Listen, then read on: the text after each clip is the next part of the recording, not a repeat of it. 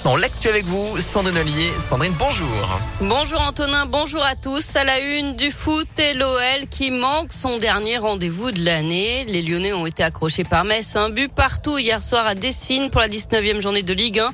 L'OL avait pourtant ouvert le score par Castello Luqueba en début de seconde période avant de concéder l'égalisation deux minutes plus tard. Cinquième match de suite sans victoire pour les Gones qui terminent l'année à la 13e place du championnat. Leur pire classement à mi-parcours depuis la saison 95-96.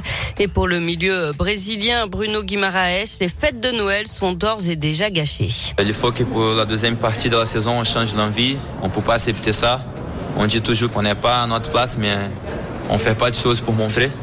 Euh, ça me dégoûte, ça me fait mal. J'ai mal au corps. Je vais passer une mauvaise Noël pour ça.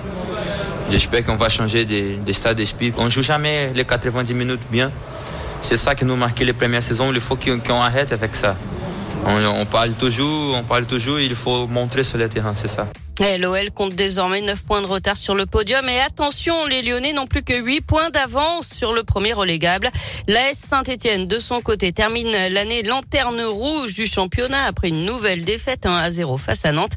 Notez aussi que le match entre Clermont-Ferrand et Strasbourg a dû être reporté à cause du brouillard. L'actualité, c'est aussi la condamnation de deux membres des Dalton à Lyon, deux hommes de 18 et 23 ans soupçonnés d'être les auteurs de tirs de mortier sur la police fin novembre dans le quartier de la Guillotière. C'était à l'occasion d'une émission de télévision. Euh, le plus jeune écope de 4 mois avec sursis, l'autre de 5 mois ferme. Dans cette affaire, un adolescent de 17 ans a aussi été présenté à un juge pour enfants. Ce devrait aussi être le cas prochainement pour un autre du même âge. Un épisode de pollution en cours dans la métropole de Lyon, le Rhône et le Nord-Isère. La préfecture d'Auvergne-Rhône-Alpes a déclenché le niveau d'information recommandation pour cette pollution atmosphérique. Aucune mesure contraignante à ce stade, de simples recommandations de prudence pour les personnes dites vulnérables. Une nocturne de vaccination anti-Covid à la part Dieu ce soir. Ça se passe au deuxième étage du centre shopping avec du vaccin Moderna. C'est donc réservé aux plus de 30 ans. Ça se passe de 19h à 23h. L'opération sera reconduite jeudi prochain. Ce drame à Lyon, hier soir, un homme de 88 ans est mort écrasé par un bus à la part Dieu. Ça s'est passé rue de la Villette. La victime est décédée sur le coup. On revient au sport avec euh, du basket ce soir. L'Asvel reçoit le Fenerbahçe, c'est à 21h en Euroleague.